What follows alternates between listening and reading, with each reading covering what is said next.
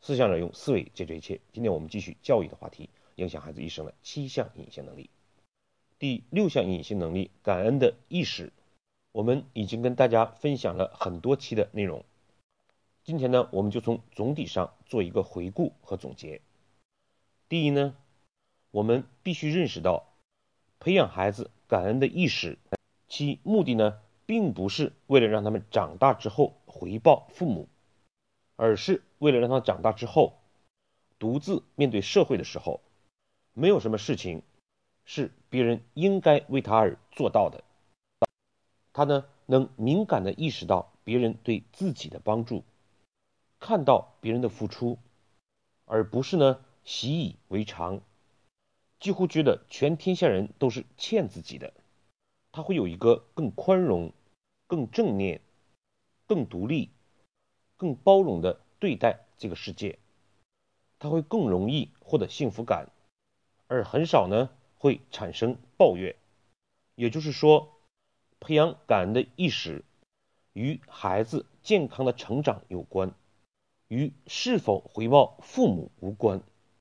如果我们抱着培养孩子的感恩意识，从而呢让他长大之后能够更好的回报父母，这就是我们在目的上有所偏离了。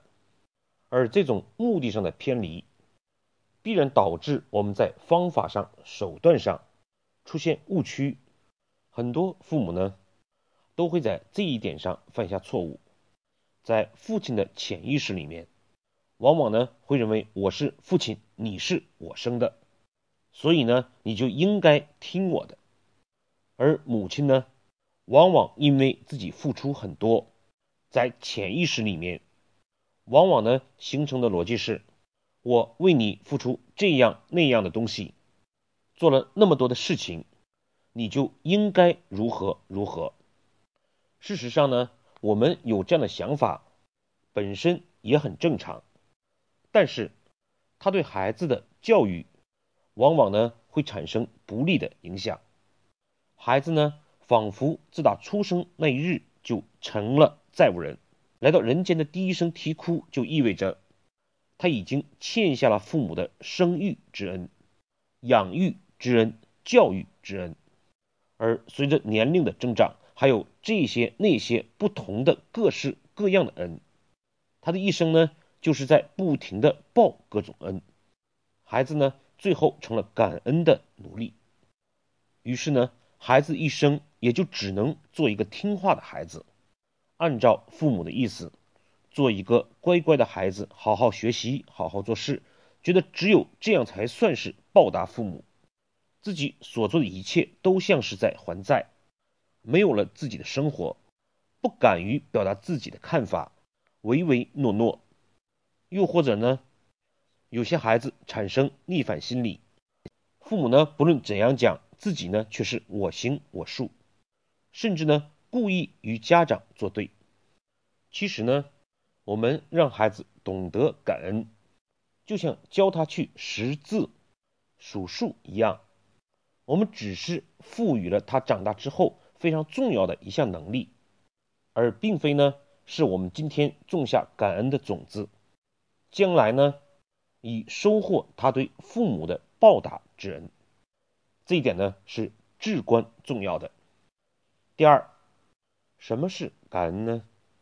就是对待别人的帮助，由心中自然而然产生的一种正向反馈。这句话呢，它包含几层意思。其一呢，是让孩子能够意识到别人对他的帮助。也许是呢，一个陌生人让一个座位给我们；也许呢，是自己的父母每天送自己上学、做饭给自己吃。很多孩子呢，因为我们错误的教育方式，他们会认为父母所做的是应该应分的，那么自然也就会对别人的帮助不再那么敏感，不能意识到这种帮助。因此呢，往往一个陌生人，在我们丢了钱包之后，给我们十元钱，我们也许会对他感激涕零；反而呢，我们身边的人对我们付出良多，我们呢却对这种帮助意识不到，习以为常，甚至呢在某些点没有做好的时候，立马会产生怨恨。因此呢，我们在日常跟孩子相处的过程之中，做父母的呢，不妨呢对孩子给我们的那些容易忽视、不容易意识到的帮助。表达出感恩之情，比如说，一个新生儿的呱呱坠地，他就已经给我们打开了一扇欣喜和幸福之门。我们累了一天，回到家里面，抱抱孩子，立马觉得神清气爽。孩子的出现，让我们的生活平添了几多的情趣、快乐，甚至幸福感。当我们做父母的这样做的时候，就会有形无形的影响到孩子。慢慢的呢，他会将自己的关注点放在去发现别人给予自己额外的帮助上，而不是将别人的帮助视为理所当然。其二呢，帮助本身就是帮助，不能附加任何的去除条件。什么意思呢？比如说，某一个领导，他也许真的是为了让我们干更多的工作，减轻他的负担，于是呢，通过这样那样的方式来提升我们自己的能力，给我们工作的机会。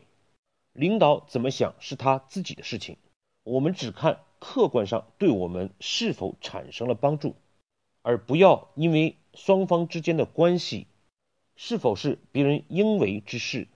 别人的目的如何，这些呢都不重要，重要的是给我们了真实的帮助，我们对这一点理应意识到。其三呢，就是感恩由心而发，感和恩这两个字都是以心为底，这就意味着感恩事实上是一种品性，它是我们对事情慢慢的懂得。去有意识的感恩，时间长了就慢慢的形成一种自然而然的习惯。它是用一种感恩的心态来解读这个世界，来看待人和人之间的关系。其次呢，就是我们要做出对帮助的正向反馈。也许呢是一声谢谢，也许呢我们对别人的帮助给予相应的回报。也许呢，我们在心底记着这件事情，并且呢，给予其他人予以帮助，这样我们就与这个社会形成了一种正能量的循环。我们吸收了别人的帮助，我们反过来又对社会、对其他人来施予我们正能量的正向的行动。当我们这样做的时候，未必心中真的有所求，但是事实上。我们这样一个正能量的输入输出的方式，必然更容易获得朋友，更容易获得认可，更容易获得机会。在相同的物质条件下，我们也可以获得更好的幸福感。第三点，在感恩的方法上，我们最好呢是采用这种无心插柳柳成荫的方式，不要特别刻意的。去要求孩子感恩，比如说一个好的感恩故事的分享，比如说我们在孩子之间进行寻找帮助的竞赛，就是一天下来看一看谁记得、谁意识到的别人给予自己的帮助有多少，也比如说一些新闻、社会正能量的一些相关报道，我们只要让孩子看到，也未必。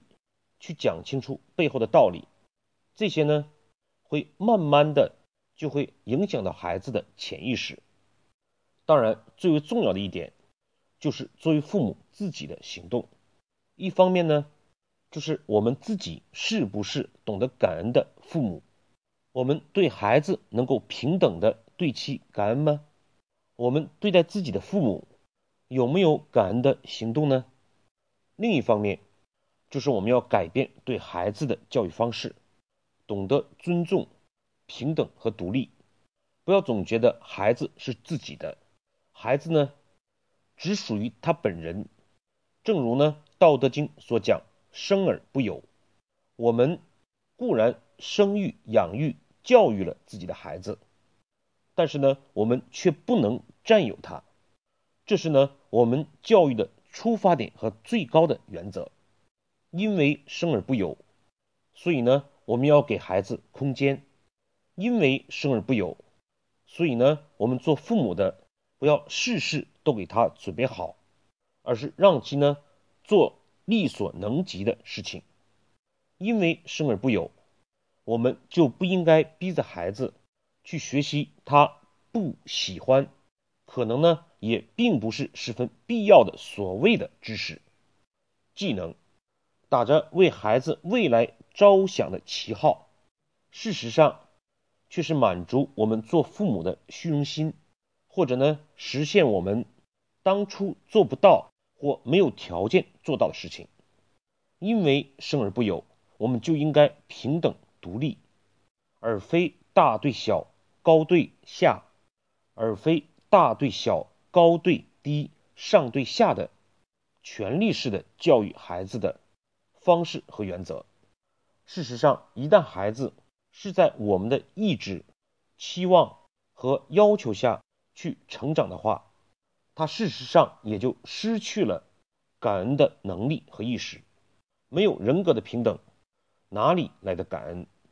事实上，在企业之中，很多的领导者往往呢对下级颐指气使，觉得呢自己高高在上。当然，在过程之中，他确实给了员工很多的帮助。从员工的角度讲，他理应懂得去感恩。但是呢，从领导的角度讲，这样的做事方式，事实上很难获得感恩的员工。教育孩子呢，也是如此。为什么很多出现的家庭悲剧，都与这个原因有关？正所谓强权之下必有反抗。在管理上，我们都懂得以人为本。其实我们教育孩子，又何尝不应该如此呢？好，那么感恩的话题，我们今天就交流到这里。下一次呢，我们分享最后一个隐性能力，欢迎大家继续收听。好，谢谢各位。